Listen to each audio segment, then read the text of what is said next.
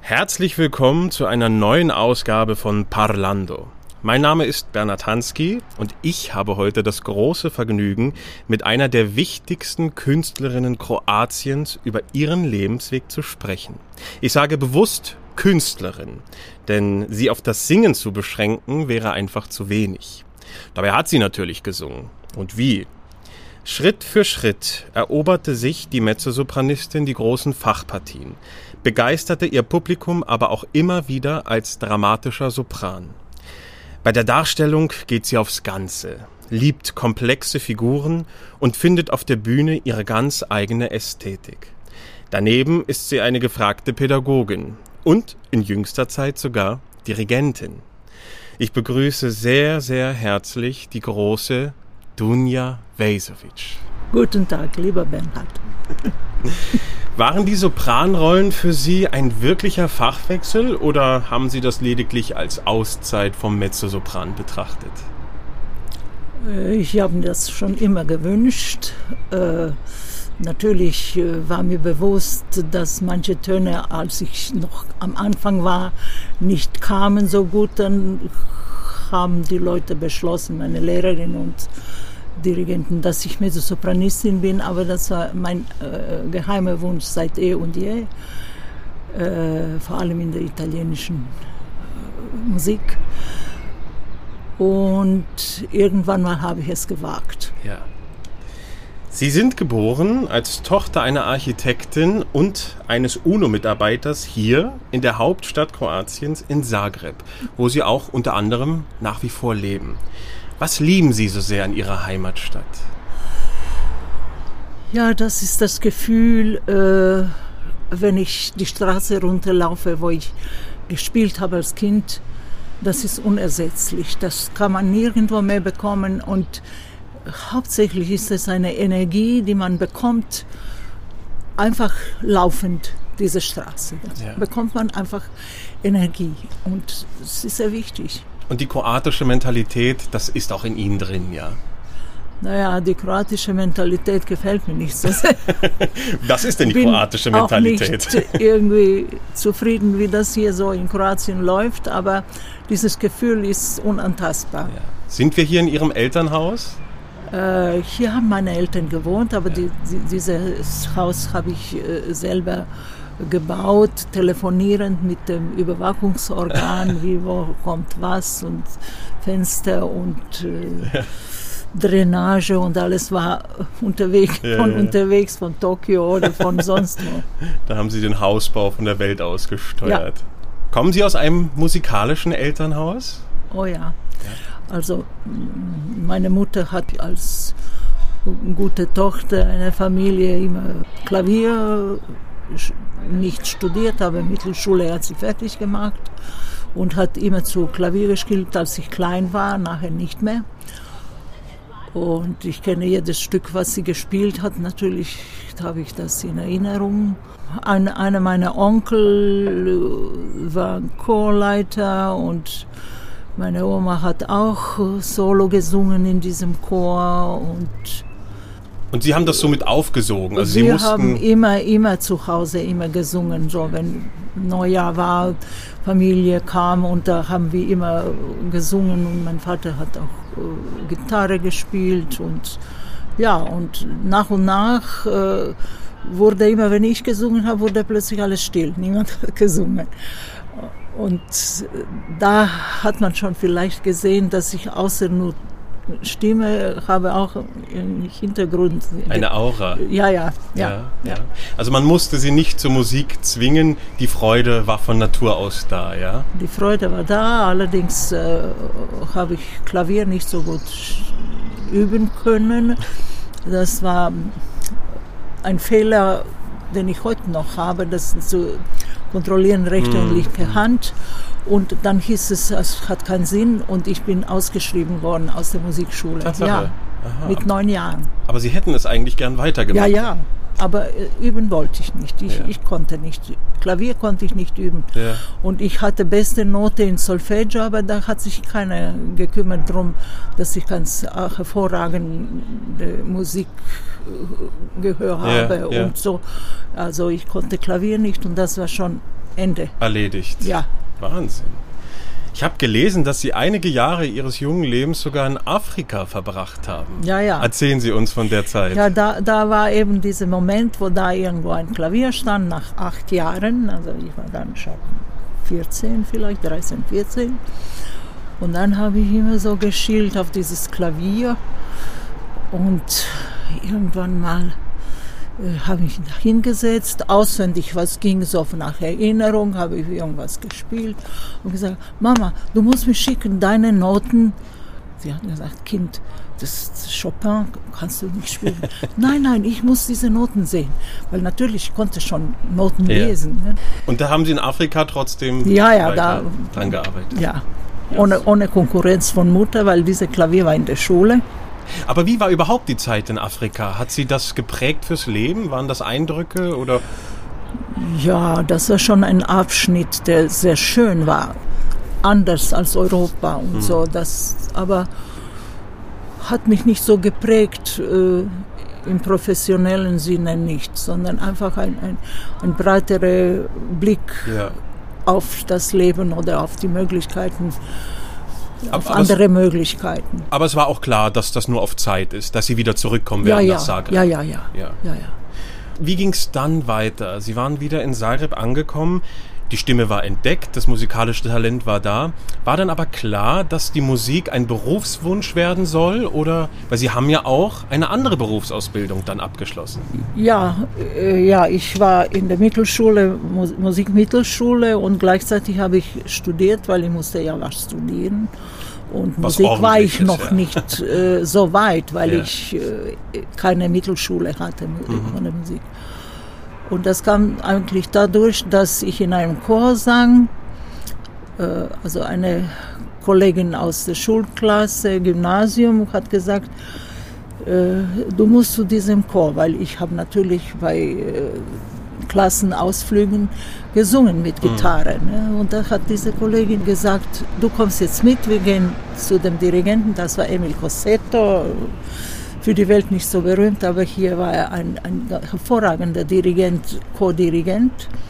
Und er hat mir sofort gesagt, du musst dich mit Musik befassen. Die, der Talent ist unglaublich. Ja, aber das ist schon zu spät. Und so. Nein, nein, nein, du musst dich mit Musik befassen. Und so ging ich so in meine Lehrerin und so bin ich in die Mittelschule gegangen, Musikmittelschule Gesang. Ja. Und gleichzeitig habe ich in vier Jahren die Mittelschule absolviert und auch die Kunstakademie äh, Fach Grafik. Das war auch ein Herzenswunsch von Ihnen oder war das wirklich nur einfach, um irgendwas Praktisches noch zu machen? Das war wirklich nicht mein, meine Passion. Ja. Das war nicht meine Passion. Und ich habe auch später überhaupt nichts weiter in gemacht. die Richtung. Nein, null. Und für Ihre Eltern, wie war das, ein künstlerischer Beruf? Weil das war, nein, ich bin voll unterstützt worden, ja. aber äh, für meine Mutter war es sehr komisch, weil sie dachte, ich kann unmöglich auf der Bühne stehen. Ich war sehr zurückhaltend, sehr Aha. unkommunikativ, sehr unkommunikativ. Also ich war nicht schüchtern, ich war trotzig, ja, ja. aber ich hatte keine keinen unmittelbaren Kontakt mit Leuten. Sie waren verschlossen. Ja, ja, ja. ja. Aber und trotzdem innerhalb dieser verschlossenen Welt haben Sie das alles vor sich gesehen und sich dort ausgelebt, ja? Ja, ja. Ich habe sofort, wenn ich gehört habe im Radio irgendeine Sängerin, ich hatte immer meine Einwände, weil ich wusste schon damals, das und das ist nicht gut. Ja. Also bei großen Sängern. Ja. Ich hatte schon meinen harten Kopf. Ja. Wer waren so Ihre Vorbilder? Ebestignani. Damals schon, ja? Ja, ja, Ebestignani, absolut. Toll. Ja. Dieser klare, dünne Strahl von Stimme, das, war, das fand ich toll, ja. Und da war von Anfang an auch schon klar, Sie sind ein Mezzosopran. Sie wurden schon auf die Weiche gestellt. Ja, das, das schon, ja, ja. Ich habe natürlich zur Aufgabe zwischendurch bekommen, eine Zerlina zu singen, weil die Arie nicht schwer ist, mhm, mhm. angeblich. Und so Rosina habe ich auch in, in den Klassenabenden gesungen. Und sind Sie auch in das schöne Nationaltheater von Zagreb gegangen als Zuschauer? Als Zuschauer kann ich mich nicht viel erinnern. Da, das kam ziemlich spät, dass ich Opern besuchte. Mhm, mh. Aber ich war dann engagiert in meinem letzten äh, Studienjahr, war ich schon engagiert als Fest. Ja. Fest engagiert und gesungen. Eine schwere moderne Oper, eine ja. große Rolle. Sie haben studiert an der Musikakademie dann in Zagreb bei der berühmten Sopranistin Maria Borcic. Wie war diese Begegnung? Ja, bei ihr habe ich ja eigentlich acht Jahre verbracht. Vier Jahre von der Mittelschule und vier Jahre in der Akademie. Und da ich ja sehr langsam bin, ich bin in allem gründlich und langsam, ja. hat es das gebraucht, acht Jahre. Aber wie war die Arbeit mit ihr? Haben Sie dort Ihre ganze Grundlage fürs Leben ja. gelernt? Ja, ja. Das war eine gründliche Ausbildung. Ja, ja. Sie hat wirklich äh, einen Stempel gesetzt für die Grund, äh, Grundlage, Gesangsgrundlage, ja. Und war da vielleicht auch schon so ein bisschen das Vorbild der Sopran? Oh, nicht deswegen, nein, nein, das nicht. Es ist einfach so hoch wie möglich kommen, ja, ja. Mit, mit, den Tönen, ja. ja. Sie haben es gesagt, Sie haben dann schon im zweiten Studienjahr auch erste Partien gesungen in der Akademie. Und zwar eine für eine junge Debütantin vielleicht ungewöhnliche Partie. Sie haben die Knusperhexe in ja. Hänsel und Gretel gesungen. Das war 68. Naja, einzige Mezzosopran in, in dem Stück, ja. Aber schon ungewöhnlich, oder? Als junge Sängerin träumt man vielleicht eben, wie Sie sagten, von Rosina. Oh nee, das, das fand ich gut. Ja? Ich, ich, ich fand das gut, die Rolle. Ja, ja, ja. Was, was Böses, was... Und das professionelle Debüt fand dann statt im Nationaltheater in Zagreb. Nein, nein, in, im Theater Comedia. Comedia. Das ist das kleinere Theater hier. Die Musikakademie hatte das die Bühne ja. in Comedia aufzutreten. Und da haben sie auch Così gemacht und Figaros mhm, Hochzeit, mhm. immer in diesem kleineren Theater, nicht in dem großen. Das, das war eben von der Hochschule organisiert. Ja. Zwei Jahre später ja. im großen Haus. Erzählen Sie uns davon. Wie war der Weg dahin zum ersten Engagement? Sind Sie aufgefallen? Haben Sie sich um ein Vorsingen beworben? Wie kam der Kontakt? Äh, das war günstig, weil das Theater war in der Umbau, im Umbau und dann wurde es geöffnet. Und zu der Wiedereröffnung gab es ein großes Vorsingen, wo man wusste, dass viele Sänger oder was neue äh, Sänger reingenommen ja. werden. Und ich war eine von zehn die dort vorgesungen haben. Und ich war, man sagte, dass ich die Einzige war, die ohne Verbindung, Aha. also mit Leistung überzeugt hat. ja. ja. ja, manchmal gibt es das noch. Und das war dann ihr Debüt, die kroatische Oper Der Sturm von Stjepan Schulek, richtig? Ja. Wie war das? War das was ganz das Modernes? So, ja, ja, nein, so modern war es nicht. Da, Stepan Schulek schrieb im, im Stil von Richard Wagner. Oh. Ja, so richtig. Ja, so ein Klang. Also so da war schon ja, ja. quasi Ihre erste Begegnung mit der ja, zukünftigen. Domäne. Ich konnte alles meistern, aber ein Ton über, ich weiß nicht, im langsamen Tempo, drei Takte, ein H, das konnte ich nicht. War das eine große Partie? Riesig, ja, riesig groß, ja. Und wie war das für Sie auf dieser Bühne? Ich meine, immerhin, da haben schon Senka Milanov, Sena Jurinac gestanden. Haben Sie das schon so eingeatmet in dem Moment? Oder? Ja, das war mir nicht so, ich hatte keine große Furcht davor, Aha. sagen wir mal so. Und äh, die Proben waren gut, der, der Dirigent war selber, der, der, der Komponist aha, war selbst aha. der Dirigent und die, er hat mich immer zu gelobt, Sie müssen überhaupt nicht zu mir gucken. Spielen Sie, spielen Sie. Ach, Luxusbedingungen, ja. das möchte ich auch erleben. Und, ja, und er war sehr zufrieden mit mir, aber ich, ich habe nicht die Premiere gesungen, mhm. sondern die zweite Vorstellung, weil ich, ich war ja blutjung. Ja. Und das konnte man mir nicht äh, übertragen. Ja, ja. und äh, ja, also. Aber es war ein Erfolg für Sie? Es war für mich äh, sehr interessant. Das war eine Rolle, wo ich musste mich auch ziemlich bewegen. Mhm.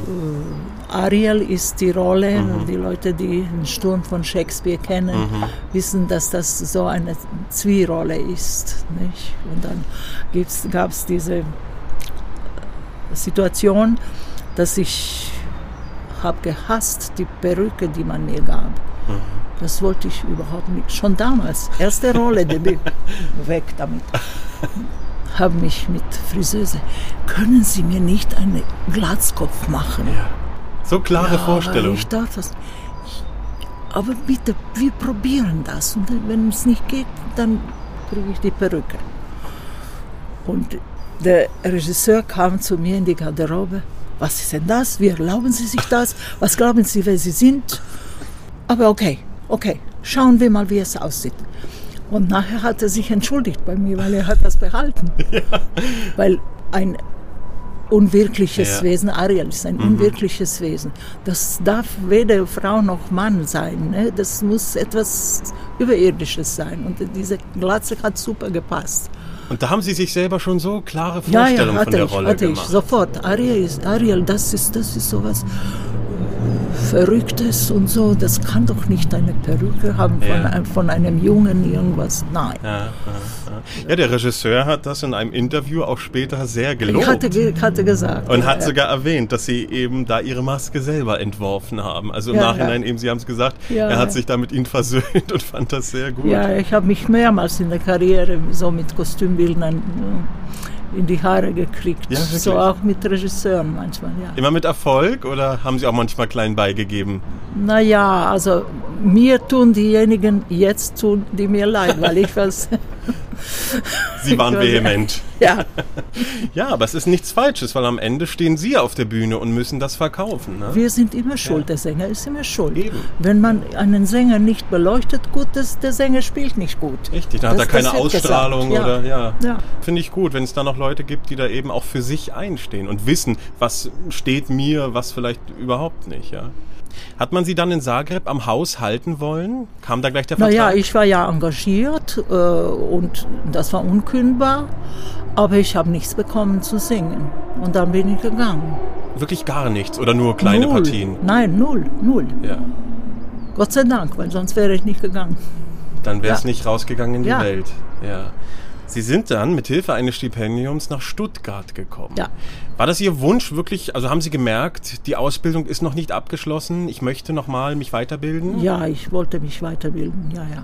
Ich, ich habe mich immer, immer wieder später weitergebildet. Ja. Äh, Ich war nie zufrieden Ja. mit, mit dem, was ich tat. Also ich wollte mich immer, äh, ich weiß nicht, wie viele Jahre ich war, vielleicht 45, wo ich noch nach Italien mich auszubilden ging. Mhm. Ja. Und in Stuttgart haben Sie dann die Liedklasse. Liedklasse, ja. Ich hatte Angst vor Opernklasse, dass man Aha. mich nicht überanstrengt. Ja, Ja, ja, ich war vorsichtig. aber es ist auch nicht schlecht. Gleich in Deutschland nochmal so ein Lied-Crashkurs, ja, oder? Ja, war, war sehr, sehr wichtig. Das war ohne dieses eine Jahr bei Konrad Richter äh, wäre ich sicher nicht gut gewesen für Karajan zum Beispiel. Ja, ja. Aber dann ging es trotzdem schnell wieder zurück in den Beruf. Sie kamen an das Opernhaus Nürnberg. Ja. Wie hat sich das ergeben? Naja, ich habe, wie gesagt, keine Verbindungen mit jemandem. Ich war da völlig fremd und keine Bekanntschaften, vor allem nicht im Theaterwesen. Und dann habe ich ein Telefonbuch genommen von München, weil man sagte, in München gibt es viele Agenten. Ich habe mir aufgeschrieben, die, die Telefonnummern, habe jeden angerufen. Und der konnte an dem und dem Tag, also wenn mehrere wohnt, konnten an einem Tag ein Vorsingen arrangieren, was heutzutage fast nicht möglich ist, ja. Und da habe ich diese drei äh, Agenten besucht und überall habe ich gut gefallen, aber nur einer hatte eine Vakanz für Nürnberg. Und da habe ich in Nürnberg von gesungen. Und vom Fleck weg engagiert. Vom Fleck weg war es nicht, weil zu ersten Vorsingen war der Chef nicht dabei. Musste nochmal kommen. Aber Sie haben dann gleich einen festen Vertrag angeboten Ja. bekommen. Und es ging ja auch sofort los mit den größten Fachpartien. Ja, oder? ja, ja, ja. Carmen, Venus, Amnere, Erster war Orpheus. der Glucksche Orpheus. Ganze Orpheus, ja. Aber waren Sie schon bereit für diesen ganzen Nee. Bandbreite? Nein, natürlich nicht.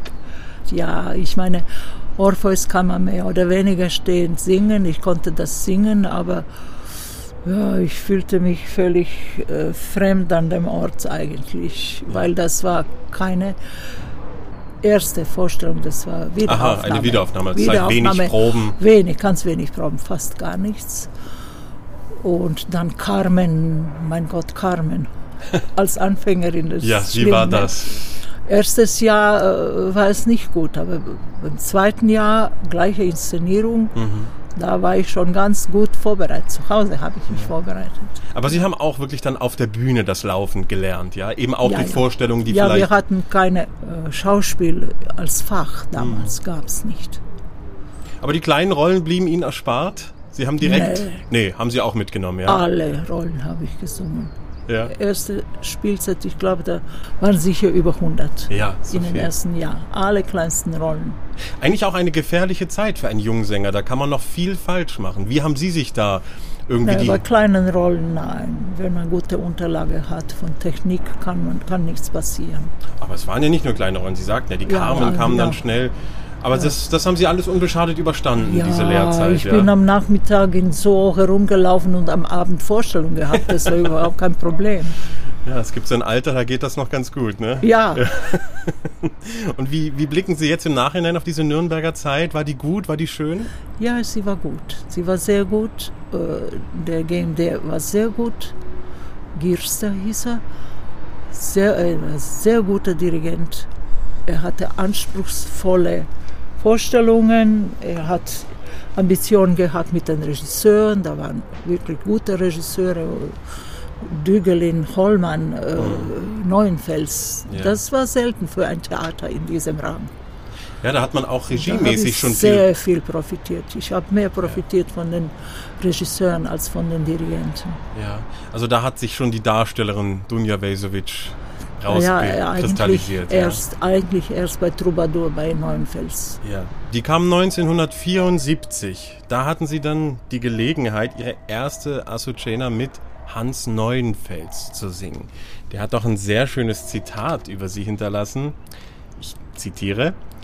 Wir fanden sofort eine Mitstreiterin, Dunja Vesovic als Azucena. Alles, was ich mir je vorstellte, wie Musik entsteht, warum ein Mensch singt, wie er sich dabei bewegt, das verkörperte sie, als ob sie darauf gewartet hätte, es jetzt vermitteln zu können. Sie wurde zum Gradmesser der Szene und jede Gratwanderung mit ihr zum Ereignis. Erzählen Sie uns von dieser Zusammenarbeit mit dem Enfant terrible der Opernszene.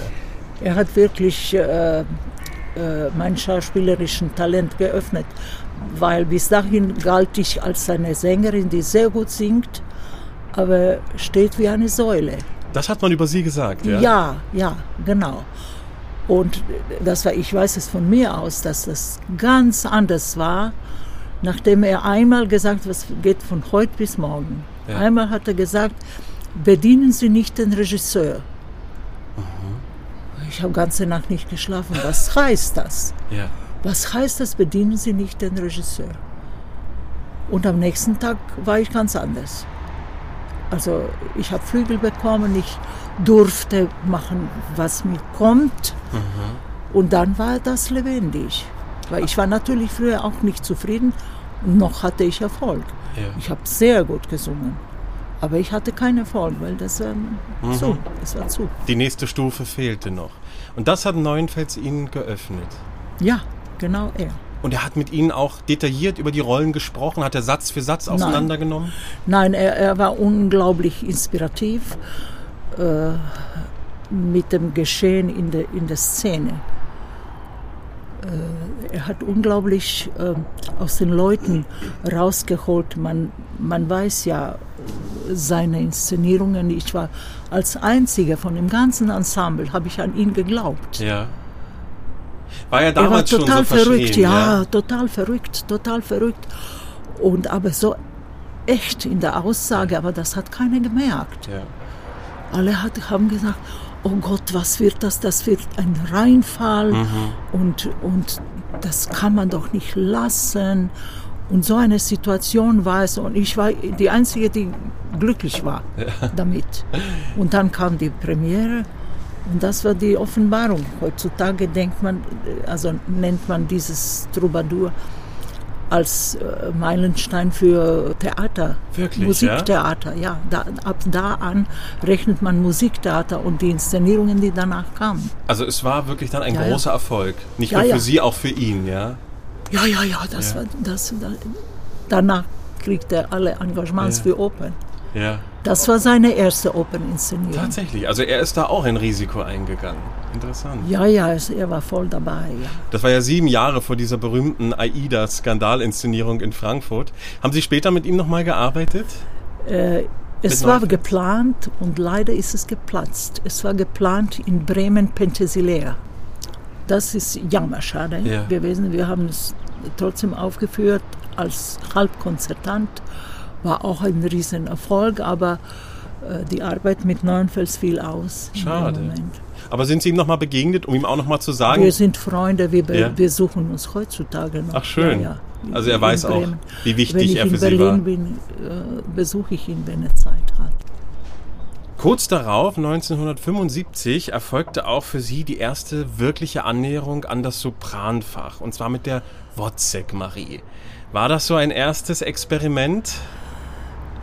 Ich habe das gar nicht so als besonders sopranisch gefunden, die Rolle. Es ist noch im Zwischenfach. Ja, es ja. ist äh, mit Sopranfach habe ich mir so gedacht, Bellini, mhm. Donizetti. Also das war noch ja, für Sie alles war, Ja, ja, das war nicht so, nicht so, ja, auch Mezzosoprane können, können diese Rolle singen. Absolut. Und Sie haben sie auch später noch sehr oft gesungen. In Brüssel, Wien, Berlin, Tokio. Das ist ja zweitmeist gesungene Rolle nach Kundry, ja. Und auch eine sehr schwere Rolle. Wie, wie, wie lag Ihnen diese Marie? Gut. Bedeutete Ihnen die was? Ja. Gut, also Regisseur gut, bei Wozzeck Regisseur gut, Rolle gut.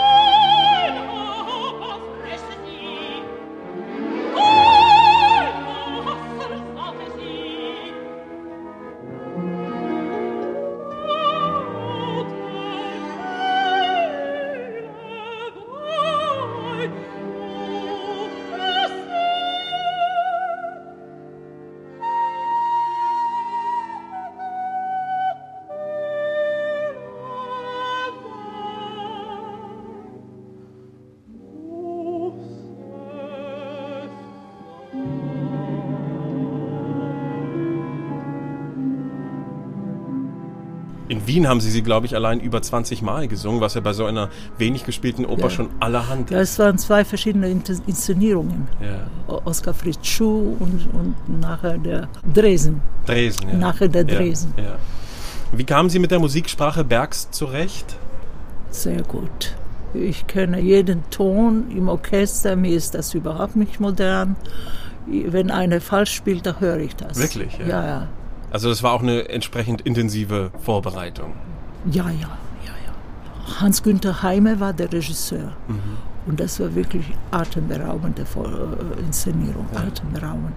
In Nürnberg, der Regisseur. In Nürnberg, ja, ja. ja, ja. ja. Später habe ich natürlich in Bonn einen sehr schlechten Wozzeck gesungen und das war mir zum Kotzen, sorry. Kann man ruhig sagen. Aber haben Sie generell eine Affinität für die Musik des 20. und auch 21. Jahrhunderts? Je nachdem, welcher Komponist. Sie haben auch Uraufführungen gesungen, oder? Bluthochzeit von Fortner. Mhm. Das hat mir nicht so gut gefallen. Floß de Medusa von Hans-Werner Henze, mhm. dann von Luigi Nonno.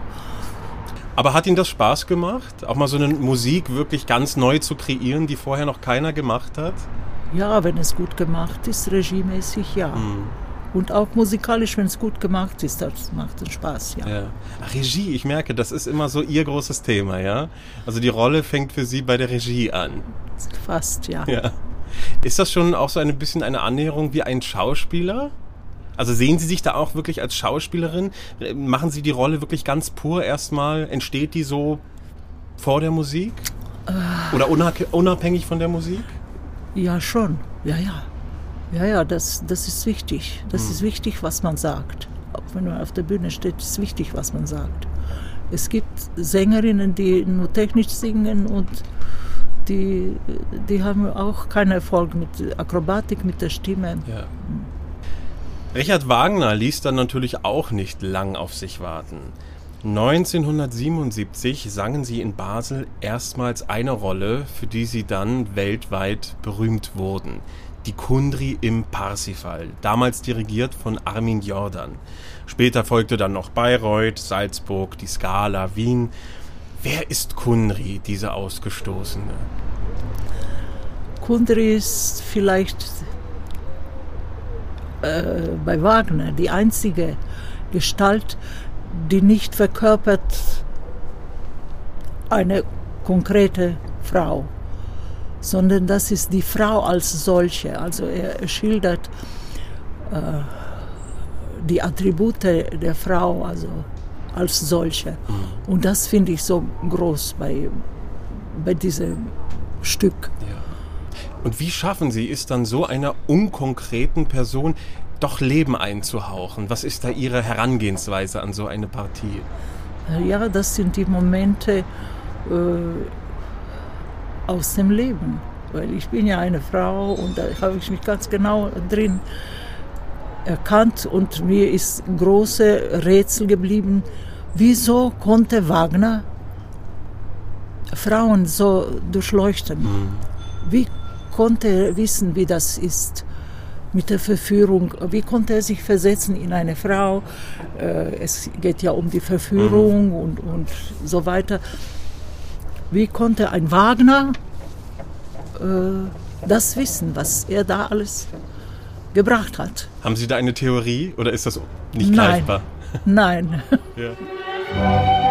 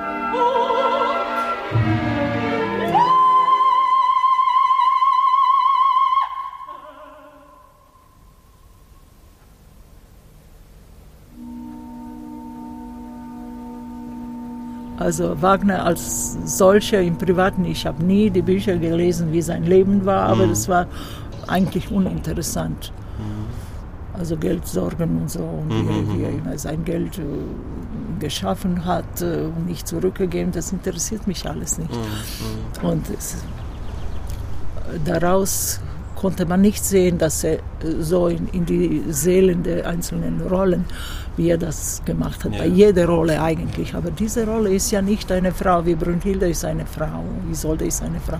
Aber das ist die Gestalt der Frau durch die Jahrtausende. Mhm. Und das fand ich so toll bei dieser Rolle. Und hatten Sie da immer Ihre feste Rollenüberzeugung oder haben Sie sich auch manchmal, nachdem Sie denn die Kundri schon mehrmals gesungen hatten, auch auf eine ganz neue Sichtweise eines Regisseurs eingelassen? Äh, es ist meistens so, dass man eine Rolle, die man zum ersten Mal macht, dass diese Regie drin bleibt. Mhm. Und wenn sie gut ist, kann man sie überall mitnehmen und, und profitieren davon. Und das war bei Kundri äh, äh Dügelin, ja, mhm. Dügelin ganz wunderbarer Regisseur. Wie er inszeniert hatte, er hat jedem Chorsänger, weil er war ein bisschen kurzsichtig, jedem Chorsänger kam, kam er ganz nah zu sehen, wie sein Ausdruck im Gesicht ist. Toll. Und bei Hauptrollen sowieso. Ne? Er kniete vor mir, damit, ich, damit er mich nicht verdeckt nach außen, dass ich das Gefühl habe, ich bin alleine auf der Bühne. Er kniete und guckte, ob ich Ausdruck habe oder nicht. Und so hat er mit uns gearbeitet und also wirklich ganz toll, ganz toll. Und das konnte ich bei Kundri, konnte mir die Kundri nicht mehr wieder kaputt machen. Ja, das war die Grundlage ja, für alles andere. Und, und so ist leider auch, wenn man einen schlechten hat beim ersten Mal, dann wird das auch nie was später. Ja. Eine ihrer letzten Kundris sangen sie, wenn ich richtig informiert bin, 92 in Houston, Texas. Und zwar in der Inszenierung von Robert Wilson, einem weiteren wichtigen Regisseur für Sie. Ja. Erzählen Sie uns davon. Ja, das war das Glück, dass auch äh, Christoph Eschenbach dort dirigiert hatte. Mhm. Er hat mich eigentlich geholt. Und er hatte sich damit einen Prozess äh, geholt, weil da war eine andere Sängerin engagiert, engagiert, ja, und mit Vertrag und alles. Und als er sie gehört hat, er wollte sie nicht mehr nicht einmal zur nächsten Probe mehr haben. Also er hat versucht, mich schon früher reinzubringen, aber die wollten nicht darauf hören und äh, er hat es versucht, aber war ein Riesenprozess jahrelang. Auf jeden Fall hatte ich diese wunderbare Gelegenheit, noch, mal, noch einmal die Kundri sehr gut und schön zu singen. Ja. Er ist ja bekannt für seine sehr avantgardistische Bildersprache. Konnten Sie damit etwas anfangen? Ja, ja, ja voll. Äh, erste Sache, die ich mit ihm gemacht habe, war ein Einspringen für Jesse Norman in Stuttgart mit Alcest. Mhm. Alcest, äh, ich war in Wien für Lohengrin und da kam dieses Angebot schnell nach Stuttgart. Äh, Jesse Norman hat abgesagt, Alcestis haben sie gesungen, ja. Ich habe sie gesungen in Deutsch. Sie haben sie umgelernt? Hat, äh, ja, praktisch in einer Woche oder irgend sowas. Und bei Rezitativen, das ist unmöglich, französische und, und äh, deutsche Sprache im Einklang zu bringen. Ja. Bei Rezitativen ja, ändert sich alles. Das glaube ich. Und dann habe ich gesagt, ja, aber ich kann nicht, ich kann hier nicht weg. Das lassen Sie unsere Sorge sein. Innerhalb von einer Stunde, ich war frei wie das geht, ja. wenn es zwischen Häusern geht. Wenn man will, findet Zwischen man Agenten, ja. de, dafür kriegst du zwei Domingos von mir oder so. wie auf dem Bazar. Und das war, das war schön.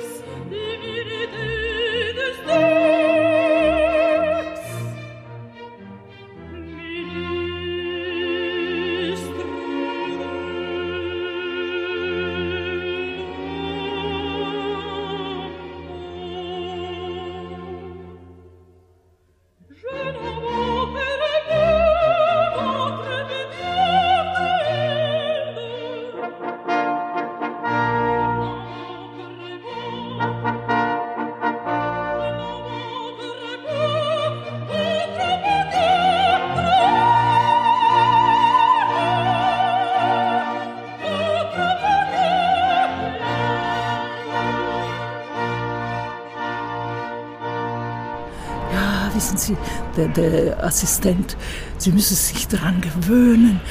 Wilson ist eigenartig, er verlangt ganz langsame Bewegung und so, also das sind eigentlich Bilder, das sind Statuen. Aha, okay. Erste Probe, ich habe mich da bewegt, frei wie ich wollte. Und das, er hat gesagt, ich brauche nichts machen. Das was sie machen, das ist genau das, weil ich spüre sie in ihrem Rücken. Ich spüre, was sie sagen, auch wenn sie mit dem Rücken gedreht sind. Ja. Und das war für mich Erinnerung an das Kindsein. So weit geht das. Also Erinnerung an das Kindsein, äh, man kennt es. äh, dieses Spiel, mhm. wenn man sich bewegt als Kind, man bewegt sich und dann plötzlich sagt einer Stopp und das war das Still, Stillleben praktisch, ja. der Körper. Und so habe ich mich bewegt. Und das war ganz genau richtig. Das war sofort richtig. Die anderen haben zwei Monate geübt, diese Übungen. Und wie war das? War das wirklich so ganz choreografisch, dass man sich genau erinnern musste an der Stelle dieses Bild oder war man am Abend auch frei? Man war innerhalb dieser Stränge frei, aber die Stränge war da. Also an dem und dem Takt ja. ist Bewegung Nummer eins. An dem und dem Takt ist die Bewegung Nummer zwei. Und da war die Assistentin, die in der Hand hatte die Noten und diese Nummern reingeschrieben. Mhm. Das muss man sich merken. Yeah. Und nachher, wenn man auf der Bühne ist, man äh, hat diese ganze Konstruktion von Bewegungen und dann drin fängt man an zu leben. Und das ist die Faszination, die dann die, die Bewegung und die Musik zusammen mit der Musik. Vor allem bei Alcestis hat das wunderbar geklappt, mhm. weil normalerweise der Regisseur bei so einem alten Stück, wo alles langsame Tempi sind und nichts passiert, sie machen den größten Fehler, dass sie lassen schnell bewegen auf der Bühne. Mhm, mhm. Und hier war es umgekehrt und plötzlich hat diese Musik an, an, angefangen zu reden. Schön. Gerade durch diese Langsamkeit. Ja. Ja, aber muss man auch eine Affinität zu haben. Ich kann mir vorstellen, für viele Sänger, die da eben nicht das Verständnis haben, für die ist das dann eine Quälerei. Aber wenn man Gott sei Dank den Draht findet und sich das, sich das gut übersetzen kann, ist das bestimmt ein schöner Moment auf der Bühne. Wunderbar. Ja. Da kann ich ja auch erzählen von Hamburg, weil diese Inszenierung war zuerst in Hamburg, mhm. die, die uh, Parsifal-Inszenierung ja, ja. war von Wilson, von Wilson in Hamburg. Und das war mein Kollege, er weiß es sehr gut, Siegfried Jerusalem. Mhm. Er kam und dann ging er weg. Ich war alleine, die ganze zweite Akt, die ja. ganze Probezeit, bis zu der ersten Orchesterprobe. Weil es war so ein Fall, er hat, konnte nichts damit ja. anfangen. Aber er hat es dann irgendwie gemacht. Hat, hat, er gut gemacht, kann ja, ich nicht sagen. Doch, ja. Aber er meinte wahrscheinlich, das kann er in einem Tag lernen. Ja. Das, er hat es sehr gut gemacht. Ja, es ging dann weiter mit Wagner natürlich. Die erste Walküren Brünnhilde kam, ebenfalls in Basel. Ist es auch wieder ein Meilenstein für Sie gewesen, so eine Brünnhilde jetzt auch im Repertoire zu haben? Ich meine, viel mehr kommt ja dann bei Wagner fast gar nicht, oder? Naja, das war, also ich war nicht so weit in, in der Karriere, dass ich mir sowas äh, habe geplant, dass ich den, die Position von Brünnhilde für meine mhm. Karriere ich habe nicht gut geplant, meine Karriere. Mhm. Es kam, was kam. Ja. Und das war ein, ein Riesengenuss. Brünnhilde war ein Riesengenuss. Für mich war das ganz normal. Diese Rolle, die, die Töne kamen alle mühelos. Auch wieder ein sehr guter Regisseur, der Hollmann. Mhm. Und guter Dirigent, der Jordan. Aha, das war äh, natürlich bin ich nicht auf Trampolin gesprungen. Trampolin, ja, ja, es, ich hatte einen Double. Ja. Ein Mann war das, der Aha. Frisur hatte wie ich, ja, einen Pferdeschwanz, langen Pferdeschwanz, Hosen. Und der ist statt mir gesprungen ja, als beim Walkürerit. Ja, ja, ja, ja. Ja, wir haben alle dort gesprungen. Das war ihre Effekt. Was ist für Sie ganz allgemein das Besondere an der Musik Richard Wagners? Was spricht das in Ihnen an? Das ist eine gute Frage. Ich glaube, wer, wer Wagner nicht so tief empfindet, kann man auch nicht gut singen. Und ich hatte schon an der Hochschule einen guten Coach, der mir alles versuchte zu erklären. Ich war ja mit Wörterbuch herum bin ich gegangen, ich habe nichts verstanden, weil das ist so eine spezielle Sprache, kann man im Wörterbuch nicht Eben, finden, ja. manche Worte.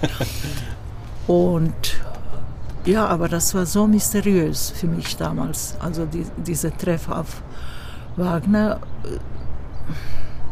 Wenn ich versuchte, mir das zu erklären, das war überhaupt nicht möglich. Aber wenn die Musik kam, da plötzlich öffnete sich alles. Also mhm. ich hatte immer ein tiefes Verständnis für diese Klänge. Mhm. Sie sind auch ohne Angst rangegangen, weil Wagner ist ja immer so. Nein, das war je, jeder Akkord war eine ja. Entdeckung. Ah, na, aha, und ich, da stimme ich ständig ein, aha, jetzt kommt er, aha, wirklich, mhm. also toll. Und das hatte ich immer gut gefunden. Und um, um ganz kurz, kurzer Einwand, ja. als ich äh, jetzt äh, dirigieren lernte, da kam zwischen anderen mal ein Bruckner. Und das lief. Und der, der Lehrer Mladen Tarbuk sagte, siehst du, das geht bei dir so toll, weil du Wagner verstehst. Ja, ja, ja. Ja, natürlich ist eine sehr ähnliche Mussiksprache, ja. Ja. Folgerichtig kam dann auch Bayreuth für Sie. Sie haben dort drei Spielzeiten in Folge Ihre berühmte Kundri gesungen. Wie war das für Sie auf dem grünen Hügel? Ja, das war auch schön natürlich. Äh, mich hat vorgeschlagen, der Betriebsbüroleiter, der, der Pianist, der leitete da das Musikwesen in Basel.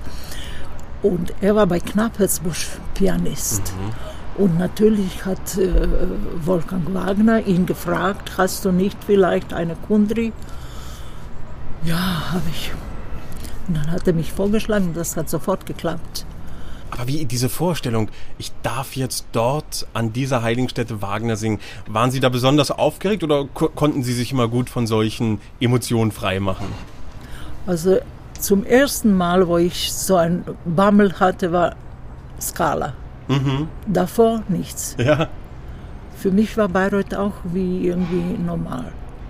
War das natürlich schön. Ja. Natürlich habe ich Martha Mödel geliebt, abgöttisch wie sie die Kundri habe ich natürlich nur sie gehört. Mhm. Aber Musik ist Musik, ob es in Bayreuth ist oder woanders. Also ich habe das so ja. irgendwie als normal genommen. Schön. Ja, wahrscheinlich war das noch Unerfahrenheit mhm. und was da alles passieren kann oder wer, wer, ist Konkurrent. Ja. War schwierig, weil äh, das Publikum hat sehr gemocht, die Kundri, die vor mir da war. Wer war vor Ihnen da? Äh, Randova. Aha, Eva Randova. Sie hatte ja. richtig einen dicken Fan. Ja. Und ich war so glücklich, wie ich sang, und da kam Bu. Tatsache. Ja. Weil die waren alle dagegen, ja. dass jetzt egal wer, ja. dass da singt. Das war. Um, ja, wie geht man damit um? Mit so einem Bu dann plötzlich. Ja, das war unerwartet. Das war okay, ich, ich habe nicht geweint, ich bin nicht so der Typ, oder, oder dass ich traurig bin oder ja. das. Aber naja, okay, also. Aber es hat Ihnen Gott sei Dank nicht geschadet. Nee, nee. Ja. Aber es ist trotzdem eine Erfahrung. Haben Sie das, ist Ihnen das dann nochmal passiert, dass Sie irgendwie so mit Missweinsbekundung umgehen mussten? Oder war, blieb das in Bayreuth der einzige nicht. Fall? Eigentlich ein, einzige Mal. Ja. Bus, einzige Mal. Aber das war e-, eben diese Situation. Wahrscheinlich gibt es sowas auch in New York, oder wo, wo wenn jemand Ach, schon in äh, Berlin. plötzlich, plötzlich ein Ersatz ist, ist wahrscheinlich überall so. Ja. Sie sagten gerade, Sie haben sich die Kundri der Mödel angehört. Haben Sie gerne auch Platten zur Vorbereitung genutzt, andere Kollegen sich angehört oder in die Oper gegangen auch? Nein, eigentlich nicht. Äh, die Mödel habe ich gehört, bevor ich wusste, dass ich Kundri singen mhm. werde. Ich habe das gemocht schon früher. Ja. Ne? Ja. ja. Einer ihrer großen Mentoren wurde dann der große Dirigent Herbert von Karajan. Sie waren seine Center die Ortrud und natürlich auch die Kunri in der preisgekrönten Aufnahme der Deutschen Grammophon, für die sie unter anderem auch dann später den Titel Beste Kunri der Welt erhielten. Für uns, die wir ihn nicht erlebt haben, wie war die Zusammenarbeit mit dem großen Meister? Also das war ein ziemlicher Wendepunkt in meiner Karriere bezüglich meinem Verhalten gegenüber dieser Profession, äh, beziehungsweise musikalische Seite mhm. natürlich. Mhm. Vorher war das so alles ein Paket und es lief vor sich hin.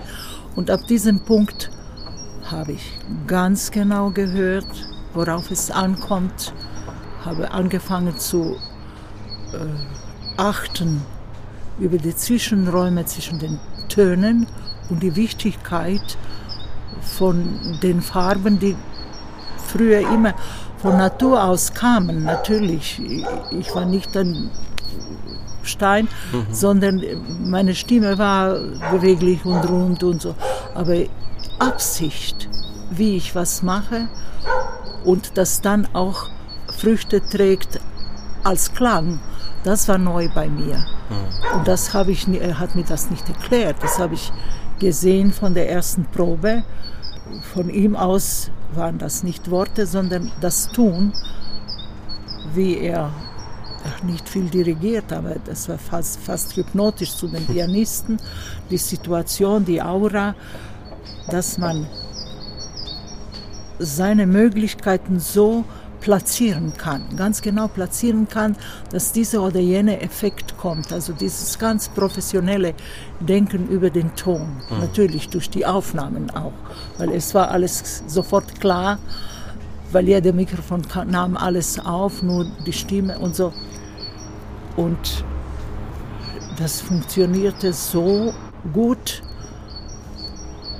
Ja, ich kann mich nicht erinnern, dass er groß was verbessert hat. Mhm, mhm, das Einzige, was ich mich erinnere, und immer im Voraus, nicht, das haben sie schlecht gemacht. Das war nie sondern im Voraus. Da diese Stelle, äh, der Ton normalerweise wegen Vokal I kommt immer so schreiend aus. Machen Sie kein I, machen Sie O. Also er hatte so klare Vorstellungen. Ja, ja, ja er wusste, dass ja. da diese Schwierigkeit ist. Dazu muss ich erzählen, dass er auf seine Ortrud zu einer Aufnahme, die alle außer Ortrud schon fertig waren, sieben Jahre gewartet. Er konnte sieben Jahre nicht eine Ortrud finden, die in diese seine yeah. Aufnahme passte, die schon fix und fertig war. Die Ortrud hat versagt und in zwei Tagen habe ich das äh, aufgenommen, also zwei Tage. Quasi nachsynchronisiert naja, äh, der äh, also, Ensemble, der ja. Ensemble war mit anderen Sängerinnen. Auf der CD dann auch, ja? Ja. Aber das steht so nicht geschrieben, oder? Nein. Und, und in zwei Tagen war, also ohne Wiederholung. Ja. Wir hatten eine einzige Wiederholung. Und ich meine, das war meine erste Ortrud. Ja, auf der Platte. Ja. Ist auch ungewohnt, auf, die, auf der Platte etwas zu bringen, was man vorher auf der Bühne noch nicht durchlebt hat, oder? Ich habe das erarbeitet mit Jeffrey Tate und das waren nur zwei Proben. Und das stimmte. Ja, man, man als Jung ist man nicht belastet. Ja. Und dann gelingen Sachen. Man ist überhaupt nicht belastet. Man ist hier und die Rolle. Wie sind Sie zu Karajan gekommen? Oder sagen wir, wie kam Karajan zu Ihnen? Danke. das war sehr interessant. Ich war in Monte Carlo und habe da Brünnhilde gesungen. Die Hildegard Behrens war die äh, Sieglinde mhm. Und Matacic hat dirigiert. Und mit Matacic hatte ich schon Konzerte früher. Mit Brünnhilde, Abschied äh, aus Götterdämmerung und Isoldes Tod und Wesendonk-Lieder, das hatte ich schon mit ihm erarbeitet. Und das war eigentlich mein erster Wagner. Mhm. Äh, und dann äh, hat das inszeniert der Assistent von Karajan. Und er hat dem Karajan erzählt, ich habe eine Sängerin genau nach ihrem Maß. Und der Karajan hat sich nachher sehr bedankt ja. bei ihm.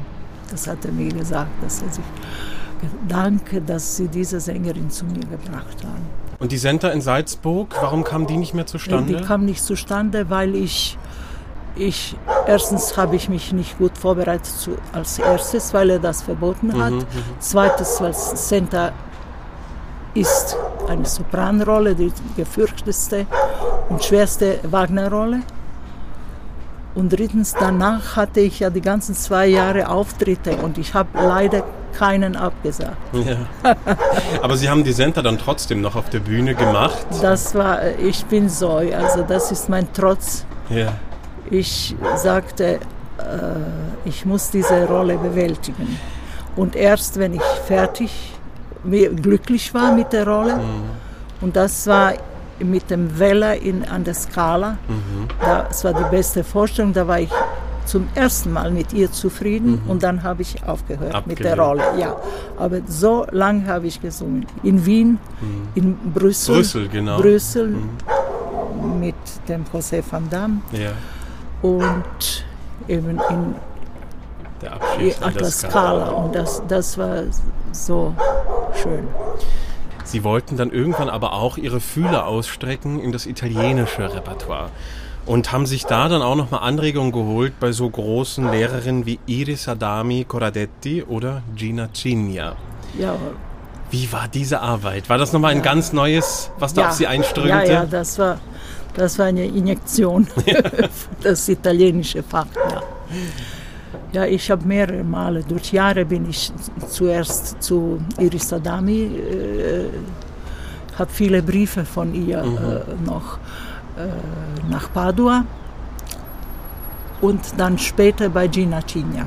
Und war das schwer, auch dann die Intendanten und Dirigenten davon zu überzeugen, nachdem man sich im Wagner so etabliert hat? Ja, das war ganz schlecht. Ja. Von Marketing her war das ganz schlechter Zug. Ja. Aber ich habe ja meine Wünsche mir erfüllt. Und sind glücklich, dass Sie das noch Ja, gemacht ja, haben. absolut. Ja. Aber mar- vom Marketing her war plötzlich, oh, was ist das jetzt? Nein, wir können sie nicht mehr als Wagner-Sängerin verkaufen. Nein. Aha. Und die anderen, ja, kann doch nicht Italienisch singen, wenn sie Wagner gesungen hat. Das war Konträr. Katastrophe. Ja. Ja. Ja, Ah, Da haben Sie tatsächlich so negative Rückmeldungen bekommen, ja? Naja, ich habe das gemerkt. Ja. Ja, ja. Sie haben gesungen. Zia Principessa, Adalgisa, Abigaile, Lady Macbeth. Also das waren die Partien, die mussten einfach kommen, ja? Ja, ja, ja. Und haben Spaß gemacht. Ja, ja, Riesenspaß. Also da ist diese eine, ein Erlebnis äh, in Bilbao. Da äh, rief mich äh, Bilbao an, so gegen halb eins. Können Sie heute Abend die Premiere mit Bruson äh, in Bilbao singen? Ich sagte, ja, aber wie komme ich da hin? ja, das müssen Sie selber sehen. Welches Stück war das? Macbeth. Macbeth, ja. ja. Und Sie kamen hin. Ja, ja. Und zwar war das so, dass kein Agent, da, da sieht man auch das Beweis, keine, alle Agenten wussten, dass ich diesen Fachwechsel mache und dass ich Macbeth gesungen habe. Ja. Aber keine von den Agenten hat sich getraut, mich dorthin zu empfehlen, obwohl es eine Notsituation war. Und das war eigentlich ein Kollege, der da eine kleine Rolle sang, ein Italiener, der mit mir das ein bisschen gearbeitet hat, außerdem auch mein Freund, hat gesagt, ich habe eine Macbeth. Ich habe eine Lady Macbeth, ist sehr gut. Und ich hatte keine andere Chance, um 1 Uhr das Publikum zu sagen, Premiere fällt aus. Und dann haben sie das in Kauf genommen. Und das ging auch gut für Sie. Ja, Sie ich habe. Flugzeuge äh, angerufen, die ganzen äh, Möglichkeiten von Taxiflugzeug, weil es war kein Flug, es ist vier Stunden Flug, glaube ich, dreieinhalb, vier Stunden Flug. Von wo sind Nach Sie Bremen- angereist? Von Bremen. Von Bremen, ja. ja. Und ja, es ist schon 1 Uhr, 2 Uhr, dann habe ich durchtelefoniert und in Hamburg fand ich, wir melden uns zurück, weil sie müssen ja die ganzen Routen erlaubt bekommen, bevor sie nicht Ja sagen. Ja, ja, ja. Und dann so gegen 2 Uhr sagen die, ja, wir kommen, seien Sie auf dem Flugplatz um 4 Uhr. Die Vorstellung fängt um 8 an. Um halb acht. Ja. Aber mit solchen Ausnahmesituationen konnten Sie auch nervlich gut umgehen. Also da sind Sie nicht durchgedreht und ja, die Stimme das hat ist gelitten. Adrenalin hoch Ja. drei. Aber kann ja auch nicht jeder. Ja, ich hatte die Rolle nicht ein Jahr gesungen. Ich hatte keine Noten dabei. Ordentlich, ja. Ich habe Tag davor irgendwas genäht. Das ist mein Hobby, so bis 12 Uhr, bis 1 Uhr nachts. ja. Und dann um 1 Uhr wusste ich nicht, soll ich mich jetzt einsingen äh, oder soll ich mich ausruhen? äh, Gott sei Dank hatte ich die Aufnahmen durchgehört. Ich hatte ein Video von mir. Ja. Und ich habe zufälligerweise diese Aufnahme vor, vor zwei Wochen gehört. Ach, schön. So kam die ganze Musik zurück Ja. und wir waren noch in der Luft und war Nebel. Die Piloten haben, ich war allein im Flugzeug. ja, wirklich. Nebel- Ja, ja, allein. Äh, und dann die ganzen Karten raus und ich habe gesehen, dass sie überhaupt nicht wissen, wo sie sind. Und dann war ein Nebel weg, also Wolken weg, das Ja. war ein Riesensturm. Ja. Und die unten haben gesagt, dass dies- dieses Flugzeug kann jetzt nicht landen. das war eine ganze Gruppe Leute, die warteten auf mich. Und dann war da ein Berg, rechts ein Berg, und in der Mitte war der Flugplatz. Ja.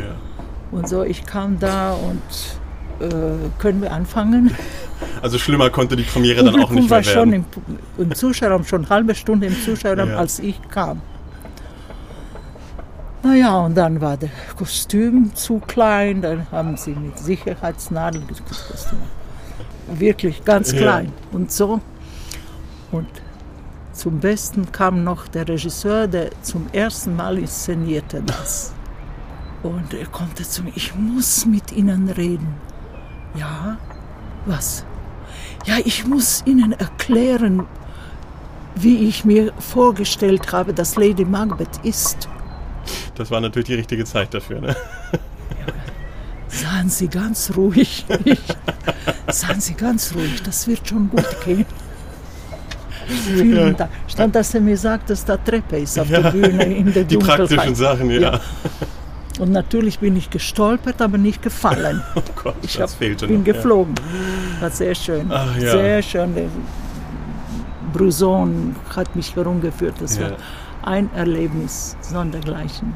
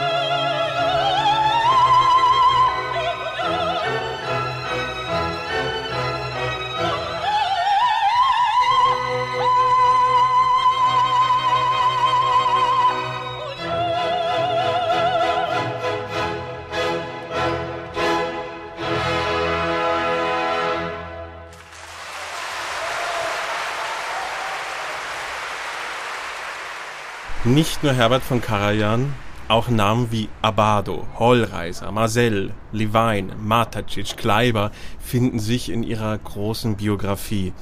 Wer war Ihnen da noch am Pult am liebsten? Mit wem hat die Arbeit besonders Spaß gemacht? Das ist jetzt schwer zu sagen. Ich erinnere mich natürlich auf die Glanzpunkte. Das war zum Beispiel der Kleiber. Wozzeck mit Kleiber war ein Erlebnis. Er ist wirklich besonders und er hat zum Beispiel zu mir gesagt, bei der Probe, nein, das ist mir zu langweilig, Sie gehen nach meinem Taktstock. Ja, ich denke, ich muss ja nach Ihrem Taktstock gehen. Nein, um Gottes Willen, nein, machen Sie, was Sie wollen. Er wollte begleiten. Ja, ja, ich, es ist so, als ob ich singe. Das ist nicht genug für mich. Interessant. Ja. Und dann habe ich erst Flügel bekommen und ich habe gesungen, ich kann meine Stimme nicht erkennen in diesem Stück, in, in dieser Aufnahme. Weil das so eine andere Dimension dann annahm, ja? Ja, das war, er hat mich total äh, geformt, Ja. auch in dem Wesen. Also der, der Klang war eine andere äh, Marie. Aber in ihrem Sinne, ja? Es war nicht ja, gegen... das war ein Erlebnis, ja, ja, das war ein Erlebnis, was anderes. da Und, fliegt man drüber, ja? und ja, also die, die Verantwortung war weg. ja. Bei der Sängerin ist das Schönste, wenn die Verantwortung Oh weg ja. ist. Oh ja. Na Und nicht, dass du noch kontrollieren musst, je- jede Bewegung von Ja. Einem schlechten Dirigenten, sage ich mal so. Absolut. Ja, also mit- mitunter ist man damit den ganzen Abend beschäftigt, um das Ja. irgendwie zusammenzuhalten. Ne? Und wenn, wenn Das diese Last toll. weg ist, dann. Ja. Und ähnlich war es also, also in der gleichen Ebene Eschenbach. Eschenbach finde ich äh, in der, in der, in der Ebene von Mhm. Qualität. Ein Orchesterklang und, und auch eine Zusammenarbeit. Da haben wir sehr schöne äh, auch äh, Platten gemacht. Mhm. Sind Sie auch mal mit Dirigenten überhaupt nicht zurechtgekommen? Oder konnten Sie sich auf jeden da irgendwie einlassen? Nee. Nee, viele schlechte Dirigenten, sorry. Ja, nur kann man ja sagen. Aber streiten Aber- Sie dann oder, Oder gehen Sie da irgendwie nicht. durch? Das ja? lohnt nicht. Jedes Wort, was man sagt, hat der Sänger nachher im Moment im Kopf. Ja, stimmt. Das kommt, Ja. weil man so nackt auf dem Teller ist. Mhm. Und da gibt es, da kommt so die Wahrheit, wenn man auftritt. Ja. Kommt so die Wahrheit. Und alles, was früher war, vor zwei Wochen Mhm. und schlechter Wort oder irgendein schlechter Blick, das kommt in dem Moment und haut den Sänger so in den Kopf. Und das hört man in der Stimme. Ist Leider schön. ist es so. Aber es ist. Sie haben vor einigen Jahren dann selbst mit dem Dirigieren angefangen. Woher Ja. kam dieser Wunsch? Also dadurch, dass ich mich sehr mit Pädagogik befasst habe in der letzten Zeit, fehlte mir mein eigener Aussagewunsch. Ja. Das kann ich ja natürlich nicht an- auf den Sänger übertragen. Sänger muss seinen eigenen Mhm. Weg gehen. Und so fehlte mir dieser Moment, das ich sonst hatte, wenn ich aufgetreten bin, habe ich sehr schön äh, führen können, meinen musikalischen Wunsch Sie haben das durch wirklich. den Auftritt. Aber äh, das fehlte mir dann plötzlich. Ja. Und dann haben Sie das nochmal von der Pike an wirklich gelernt. Sie haben Meisterkurse besucht. Sie waren Ja, ja. plötzlich selbst wieder Studentin. Wie Ja, war das? Ja, sehr gut. Sehr schön. Ja, irgendwie, wenn ich zurückblicke, äh, muss ich sagen, dass ich auch früher ge- dirigentisch gedacht habe. Weil ich bin mehr eine Musikerin als eine Sängerin. Mhm. Und es störte mich wahnsinnig, ich war unglaublich sensibel auf die Fehler oder auf die schlechte Musik, die, die vielleicht kam oder so. Da war ich sehr sensibel und dadurch konnte ich auch nicht äh, gute Leistung bringen, wenn das der Fall war. Ja. Äh, das ist ein unglaubliches Gefühl, wenn ganze Leute im Orchester nach, eine, nach meiner Hand oder meinen Wunsch gehen. Das ist, Viel Verantwortung das auch, ist ne? Ja. sowas Schönes. Ja. Ja, ja. Ihre internationale Gastspieltätigkeit führte Sie 1978 dann auch an die Metropolitan Opera in New York. Und zwar als Venus im Tannhäuser. Wie haben Sie diesen großen Schritt Ihrer Karriere erlebt? War das eine Auszeichnung? Das war ein äh, Einspringen und da war ich äh, sehr unzufrieden, wie die Vorbereitung für diese Vorstellung war. Das war nur eine Probe und eine musikalische Probe mit dem Dirigenten Levine. Und äh, da war ich ja auch total unerfahren. Das war wahrscheinlich, wenn man sieht auf die Zeit, das war vor allen anderen Gastspielen. Ja, stimmt, ja. Das war einer der ersten Gastspiele und dann gleich New York und dann gleich Metropolitan. Und, und da, ich hatte auch noch kein Bewusstsein, was das ist so richtig. Hm, Mir war wichtig, nur, nur gut zu singen und, und äh, darstellen, nur, nur diesen Moment dabei sein und so. Und dann habe ich auf der Bühne Applaus gehabt bei dem Ausgang von Venus, was keine Venus hatte. Wahnsinn. Weil ich ein bisschen frei geworden bin. Ich habe eine Bewegung gemacht, die nicht vorgesehen war. Und dann hat mich die Hausregisseurin ganz äh, beschimpft, ganz beschimpft, ich soll, das nicht machen. Und das hat mich unglaublich äh, weggenommen, alle Kraft irgendwie. Also es ist da schon sehr festgefahren alles, ja? Die sind da sehr unflexibel Naja, oder für eine junge, unkünstlerisch. junge, junge Frau, die kommt inmitten in diese Riesenstadt und dann niemand, ich kannte niemanden. Der Agent ist einmal mit, mit Essen gegangen und das war alles. Und dann war ich im Hotel ganzen Tag in einem Hotel, der durfte nicht teuer sein. Dann war ein Hotel, wo ich keine äh, Fenster hatte. Oh Gott, ja. Ich durfte durch, das- durch das Fenster, musste ich so gucken, dass ich im Lichtschacht oben bin. Und ja, das war sehr unerfreulich, so von, vom Sozialen her. Also Ja, keine ja. Hilfe, kein, kein Kontakt, niemand sagt, äh, wie geht es dir. Es war sehr schwierig für mich als Anfänger. Da habe ich gedacht, so, so, das ist jetzt mein Beruf. Und das Und ist so die Mette. auch, aber ich war dann vorbereitet. Ja, vielleicht auch Ja. ganz gut, durch so eine Schule zu gehen, ja, absolut. Äh, in dieser Vorstellung war dann Karl Böhm.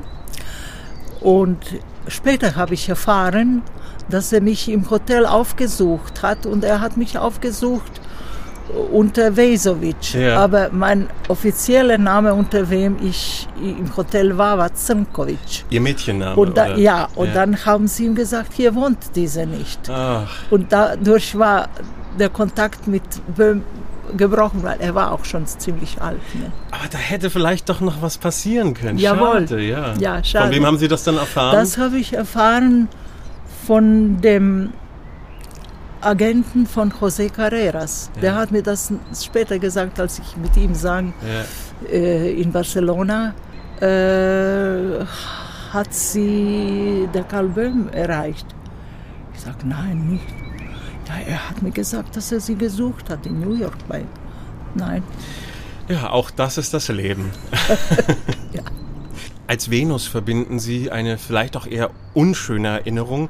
Und zwar standen Sie am 16. Oktober 1982 auf der Bühne der Wiener Staatsoper, Premiere Tannhäuser, als Rainer Goldberg in der Titelpartie nach nur wenigen Takten abbrechen musste, krankheitsbedingt.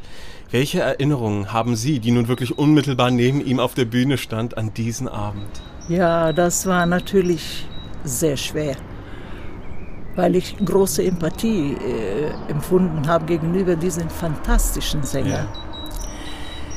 Und ich sah es aber kommen, mhm. weil die Spannung war so groß auf ihn. Ja. Das ist so eine Rolle als erstes. Und zweites, er war äh, immer wieder krank durch diese Periode und er hat es nicht geschafft, in, de, in den Proben auszusehen, überhaupt ja, nicht. Ja. Und dann konnte er natürlich nicht singen, weil er hatte nicht die Bestätigung für ihn selbst, mhm. so, so, sehe ich das, mhm. die mhm. Bestätigung für ihn selbst, dass er es kann. Mhm. Man, man muss äh, die Bestätigung in den Proben, dafür sind die Proben da, dass die Rolle wächst und dass sie sicherer wird und so weiter. Ja. Das hatte er nicht. Und ich habe schon beim ersten Ton gesehen, allein sein Gesicht hat mir schon gesagt, das geht nicht. Ja. Dann hat der ersten Ton gesungen und das kam kaum, der erste Ton, und dann war er innerlich kaputt schon, das hätte er nicht geschafft. Mhm. Und dann hatte ich ja meine Harfe in der Hand.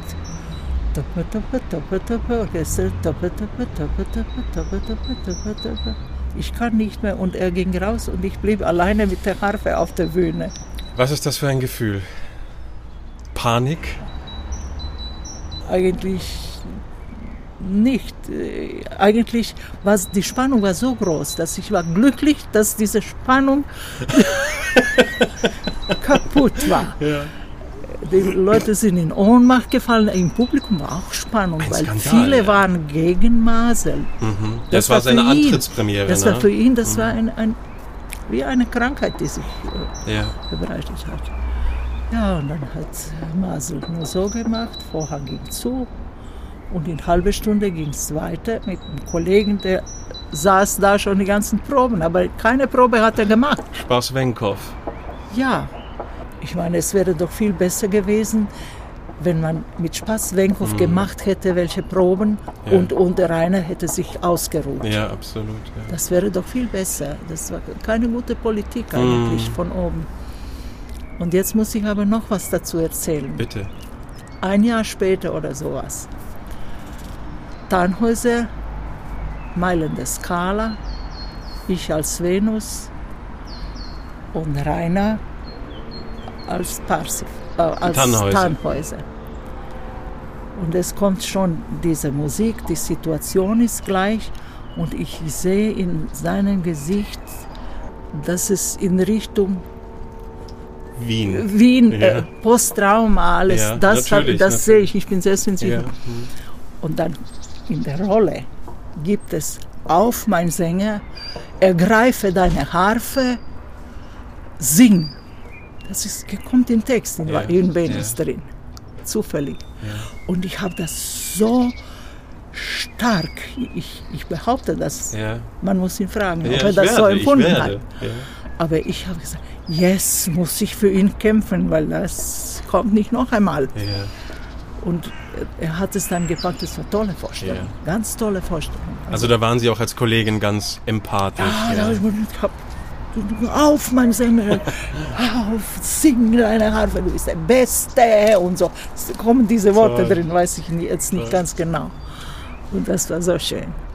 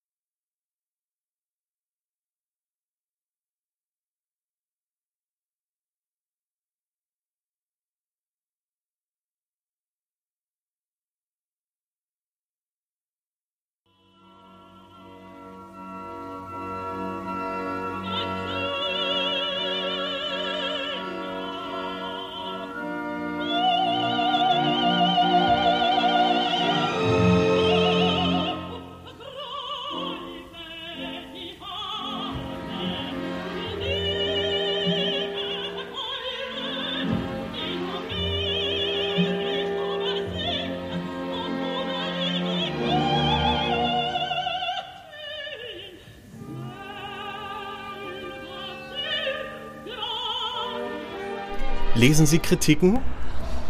Natürlich lese ich Kritiken, ja. Aber äh, ich habe mich nie davon irgendwie runterkriegen lassen. Erstens, weil ich mich sowieso nicht gut fand.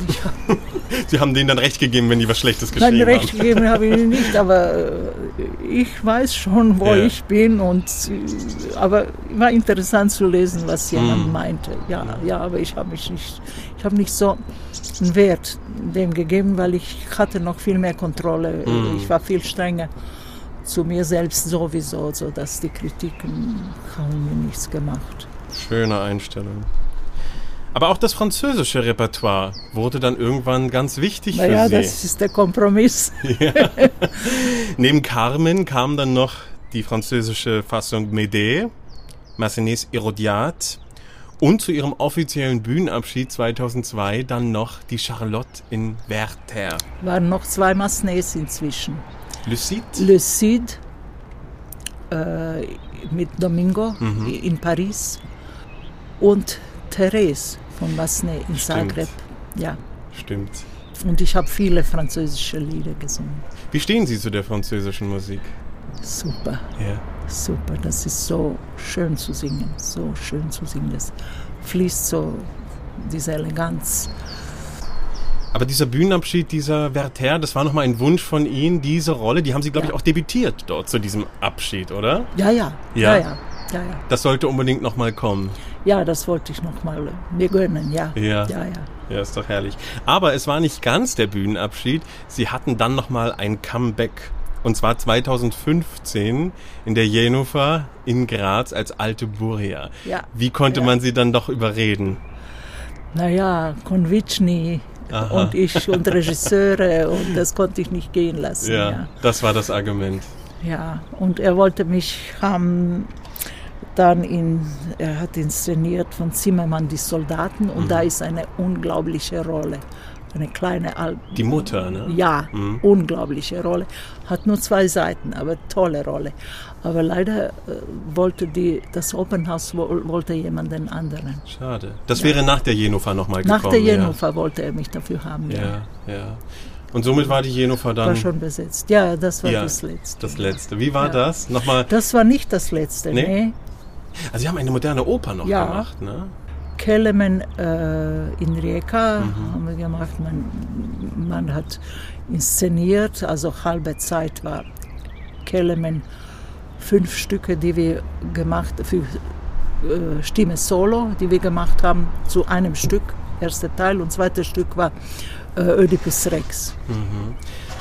Und ja, das waren Solo-Stücke, gesch nicht geschrieben fürs Theater und wir haben daraus äh, Theater gemacht. Ja.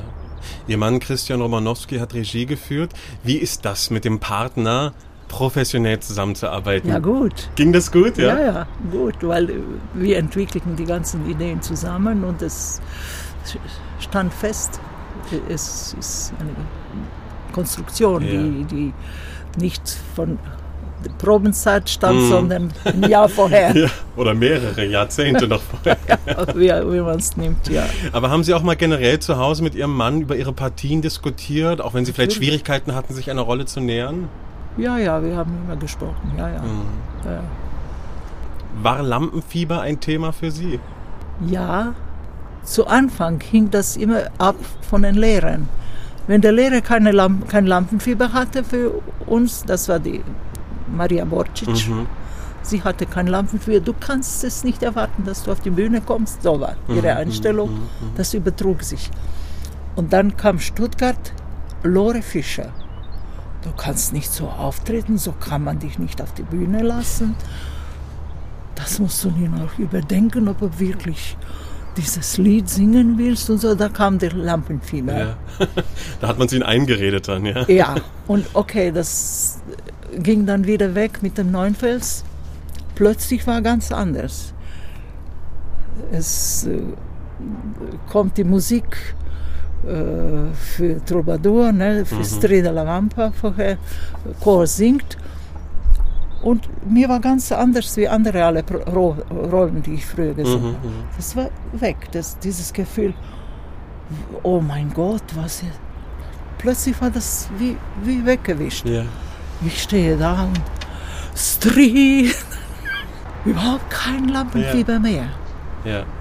Und dann habe ich einmal, also bei Seed in Paris, Domingo kam einen Tag vorher, wir hatten ein paar Proben früher und das ist eine Riesenaufgabe für mich gewesen. Und Rolle war in der Kehle, kein Problem, aber ein bisschen so, ja, Lampenfieber, mhm. Positives. Dann habe ich äh, äh, Domingo gefragt, was ist mit der Lampenfieber, wie machen Sie das? Er hat gesagt, schau mal, hat gesagt, es gibt Menschen heute in diesem Moment, die haben so schwere Sachen, Krankheiten, Hunger, Unfälle. Wir müssen nur singen. ja. Das war wie nichts. Ja. Das war wie nichts. Sehr schöne Aufnahme habe ich von diesem Konzert.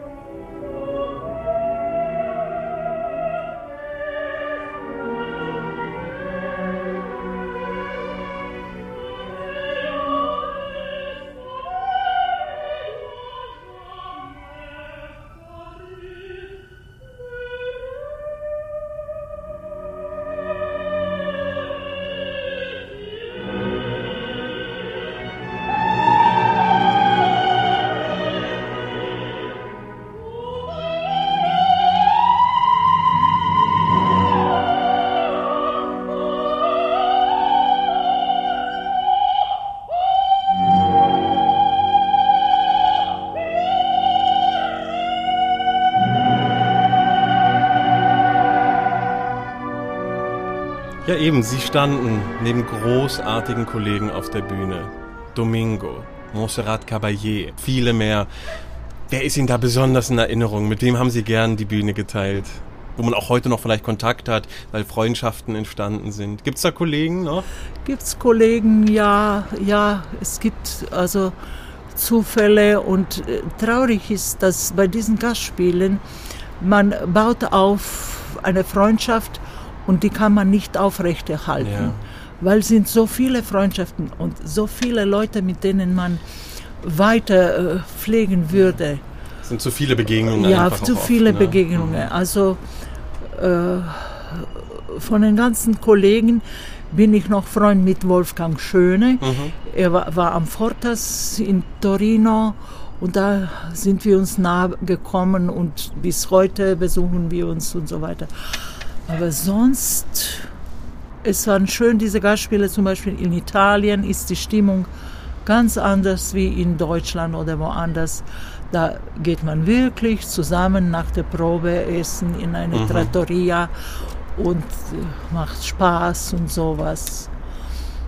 Aber ansonsten ist der Beruf des Sängers schon ein einsamer? Haben Sie das so empfunden? Ja. Also man ist schon Einzelgänger, oder? Ja, ja, schon. Wenn man nicht eine ganze Schar von Leuten, die, die Fans, die unbedingt auf zwei Meter Nähe sein wollen mit dem Sänger, ja. und das war ich nicht. Ja, Pavarotti oder so hatten mhm. immer, immer eine, eine Gruppe zur Belustigung. Mhm. Aber ja, und das ist ganz anders.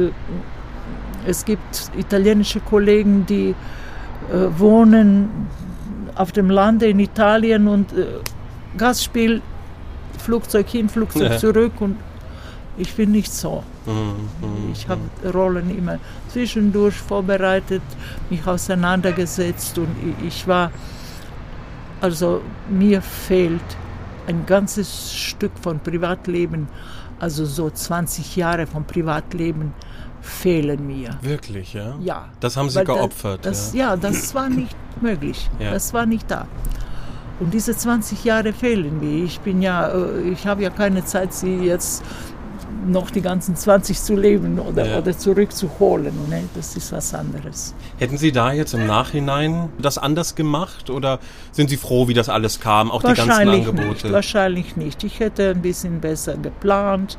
Ich hätte mm, absichtlich äh, leichtere Rollen vorher gesungen nicht sofort Wagner, weil meine Stimme war sehr geschmeidig. Ich habe ja auch Rosina gesungen und so. Aber in dem Moment, wo ich hier einmal die Venus, damals noch in Nürnberg, mhm. im zweiten Jahr oder ja. dritten, Venus gesungen habe, niemand wollte mich mehr haben für Cosi oder für etwas anderes. Haben Sie Mozart mal gemacht?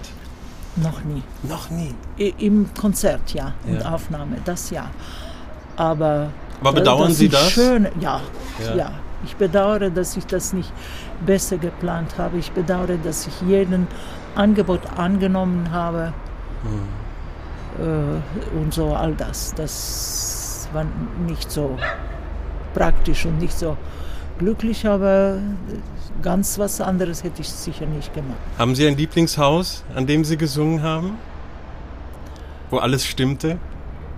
Äh, das ist nicht gesagt, dass es dann auch alles stimmte. Ich habe am meisten habe ich mich gefreut über Adalgisa hier in äh, Zagreb, mhm. weil das meine Heimatstadt ist. Da hatte ich die meiste Angst. Mhm. Und äh, das war äh, wirklich sehr wichtig für mich, dass ich hier gut bin. Und im Vergleich mit ganzen großen Häusern habe ich leicht gesungen, aber hier war es schwer. Und wahrscheinlich war das auch so schön dann deswegen. Aber Sie sind auch trotz Erfolg in der ganzen Welt immer wieder auch hierher zurückgekommen und haben Ihr Publikum beschenkt mit Vorstellungen. Also es war Ihnen auch wichtig, in Ihrer Heimat präsent zu sein und nicht nur im Westen, oder? Ja, ja, schon. Ich habe aber hier auch vieles abgesagt, weil ich äh, wollte nicht äh, äh keine Ahnung, fliegende Holländer singen nach mhm. Karajan hier mit diesem Orchester. Ja. Das war nicht gut. Es ist schon ein Unterschied. Und dann äh, habe ich einige Sachen so abgesagt, aber es gab auch Sachen, die ich hätte gerne gesungen und ich habe das gesagt und äh, man hat mir das nicht gegeben. Mhm, Wie zum mhm. Beispiel Salome zu der Zeit, wo ich äh, das gut singen konnte. Ja. Das hätten Sie gerne gemacht. Ja, ja. man hat vorgezogen äh, eine Sängerin, die sich nackt ausgezogen hat in dem Tanz. Mhm. Das konnte ich nicht, wollte ich nicht. Ja. Naja, vielleicht hätte ich es mit einem neuen Fels oder äh, Wilson gemacht, ja. aber nicht in der armen Umrahmung.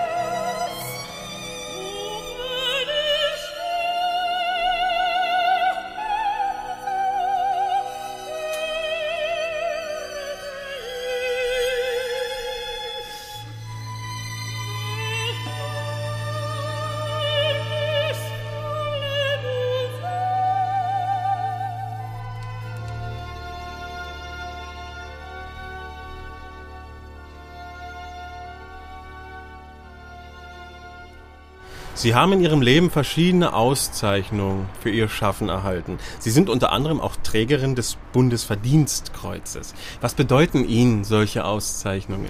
Das ist natürlich schön.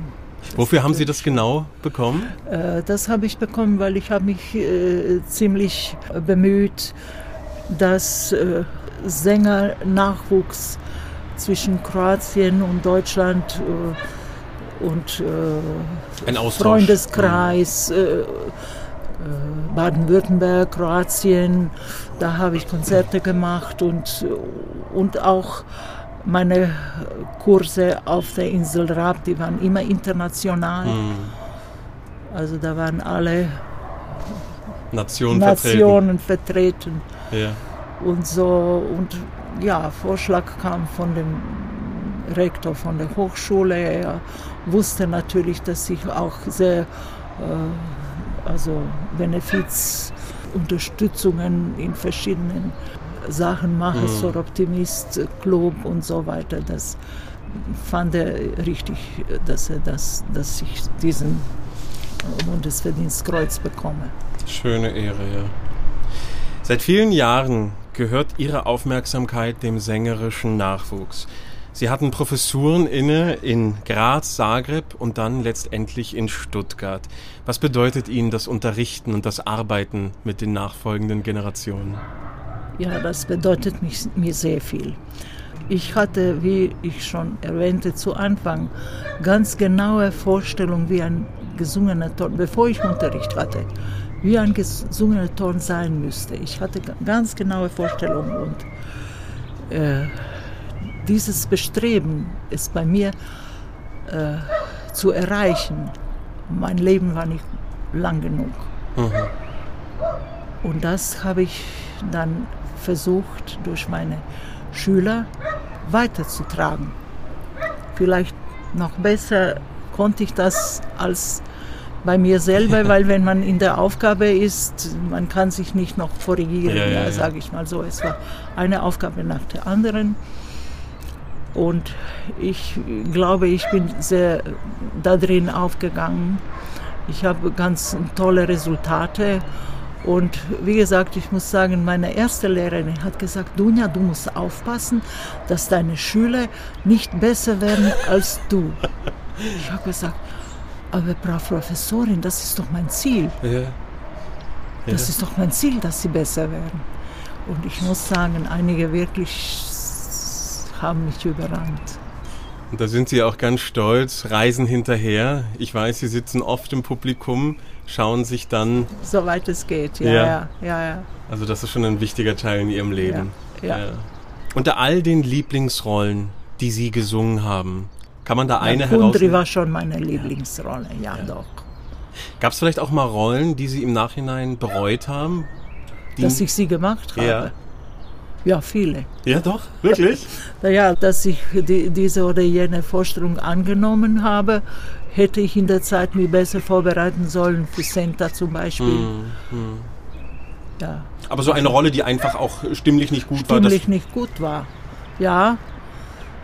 Äh, also in der Zeit, wo ich äh, diesen Fachwechsel machte, mir war nicht, nichts war im Wege, ich wollte unbedingt. Mm. Und da habe ich also eine Rolle vorbereitet mit Gina, äh, mit ähm, Corradetti. Corradetti. Und inmitten dieser Arbeit, das war die Lucrezia in Due Aha. Foscari. Das Aha. ist, sonst singt das die äh, Coloratura ja. Sutherland. Aha, aha. Sie singt das und ich wollte das singen. und das ging aber? Nicht so gut. äh, und in der Zeit bekam ich von Scala Angebot für Sia Principessa Suor Angelica. Mhm. Und ich wusste nicht, wie ich jetzt meine Lehrerin, die mich vorbereitet für Lucrezia in Due Foscari, wie kann ich ihr sagen, dass ich das, sie wird es erfahren. Ja. Dann eines Tages habe ich gesagt, äh, ich muss leider noch eine tiefe Rolle annehmen. Nein, nein, nein, nein. Welche Rolle? Ja, die Zia Principessa. No! das wirkliche Gegenteil, ja. Fammi sentire. lassen sich Ja, hören. Nel silenzio. Überzeugt.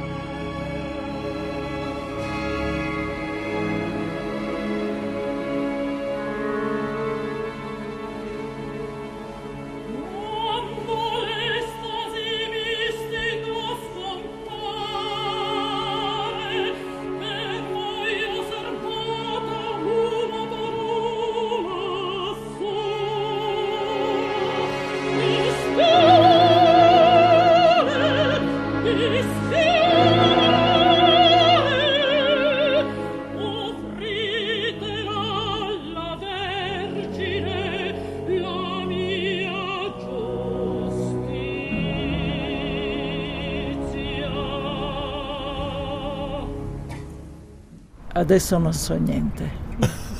Sie war ratlos. Sie war sprachlos. Und genauso war sprachlos auch die Lore Fischer, weil sie wusste nicht, in wel welcher Lage sie mir ein Lied singen hat lassen sollen. Ja. Ich erinnere mich wie heute, Sapfische Ode von Brahms in Tief, in Mittel, in Sopran. Ich habe alle drei vorgesungen und alle waren gleich gut. Ja, ja, ja. Und so war das. Das Schicksal der Ja, und dann hat sie ja. gesagt, na ja, hör mal, das ist immerhin Skala, mach es, mach es. Aber dann ist Schluss. Aber den Segen hatten Sie noch, ja.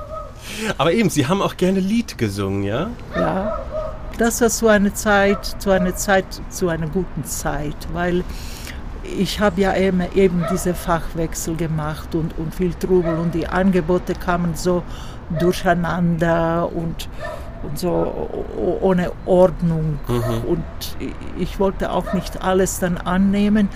Dann kam so eine Arbeit ein Lied, was, womit ich auch angefangen habe in Stuttgart, war, war sehr gut. Und da habe ich einen wunderbaren, mein Begleiter Giorgio Stanetti, haben wir wunderbare Tourneen gemacht und auch ein CD rausgebracht. Und da kommen noch ein paar CDs oder sogar Videos Schön. aus der Zeit. Schöne Aufnahmen Sehr in verschiedenen Fach. Ich kenne auch eine wunderbare Platte von Ihnen, wo Sie mit Gitarre singen. Mhm. Was ist das für ein Projekt gewesen? Ja, das war, ich habe sehr viele äh, Konzerte gehabt mit Darko Petriniak, sehr gute Gitarrist und Lautenspieler und das ist ein Doppelalbum. Und diese Zusammenarbeit hat sich fortgesetzt mit seinem Trio. Und jetzt wird die Kroatia Records wird auch ein CD rausbringen. Gibt es eben eine gute Aufnahme von einem Konzert live und das wird demnächst herausgebracht. Als ich noch äh, ziemlich jung war, so bevor ich Gesang angefangen habe, so 17, 18, ich war in diesem Chor. Und in diesem Ho- Chor habe ich gesungen so guttural Volkslieder, richtig, richtig Volkslieder, wie es bei uns gibt. Ja. Das ist auch schwer äh, zu beschreiben, wie die klingen. Also richtig guttural. Und da habe ich das gesungen. Und ich liebe alle autochtone Folklore, wirklich. Die, die Auto, autochton ist also nicht. Ich hasse die Bearbeitungen, Ja, egal welcher Art. Und bei uns, Kroatien ist voll von ursprünglichen, sehr alten Traditionen. Das läuft noch von, von der griechischen, dorischen Tonleiter und so weiter. Und ich dachte, jetzt muss ich das, äh, das auf die Platte tun. Bearbeiten kann man nichts. Und ich bin in, in Radio, habe dort gefunden im Archiv wunderbare alte Aufnahmen, die im Dorf, in den Dörfern aufgenommen wurden damals. Dem, und ich habe eine CD rausgebracht und bei der äh, Präsentation von dieser CD habe ich zwei aus dieser Gegend Frauen bestellt. Und ich habe mit denen geübt. Sie haben mir gesagt, wie es geht. Toll. Ganze Nacht, ich war ganz heiser danach und immer war es nicht gut genug. Ja. Aber äh, gerade so gut, dass ich das konnte in der Präsentation zusammen mit diesen Frauen. Eine Strophe habe ich mitgesungen da.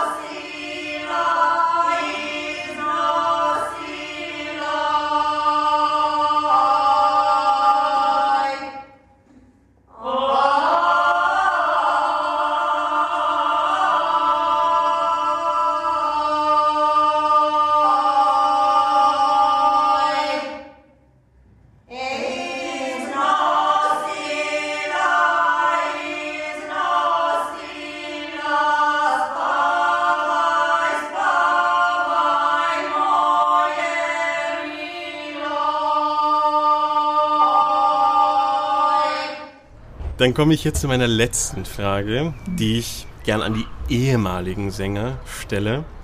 Was ganz hypothetisches. Stellen Sie sich vor, Sie gehen heute Abend ins Bett, morgen früh wachen Sie wieder auf, sind plötzlich im Vollbesitz Ihrer stimmlichen und körperlichen Kräfte und bekommen am Abend noch einmal die Chance, eine Opernbühne zu betreten. Welche Rolle würden wir von Dunja Vesovic zu hören bekommen?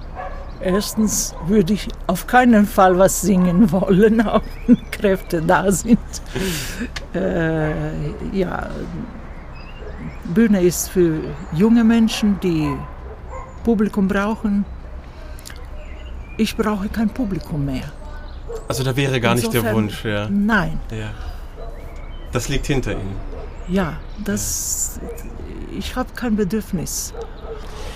Frau Vesovic, Vielen, vielen Dank für dieses tolle, ausführliche Gespräch. Ich bin sehr, sehr glücklich darüber, dass Sie uns ich bin auch ganz daran haben teilhaben zufrieden. lassen.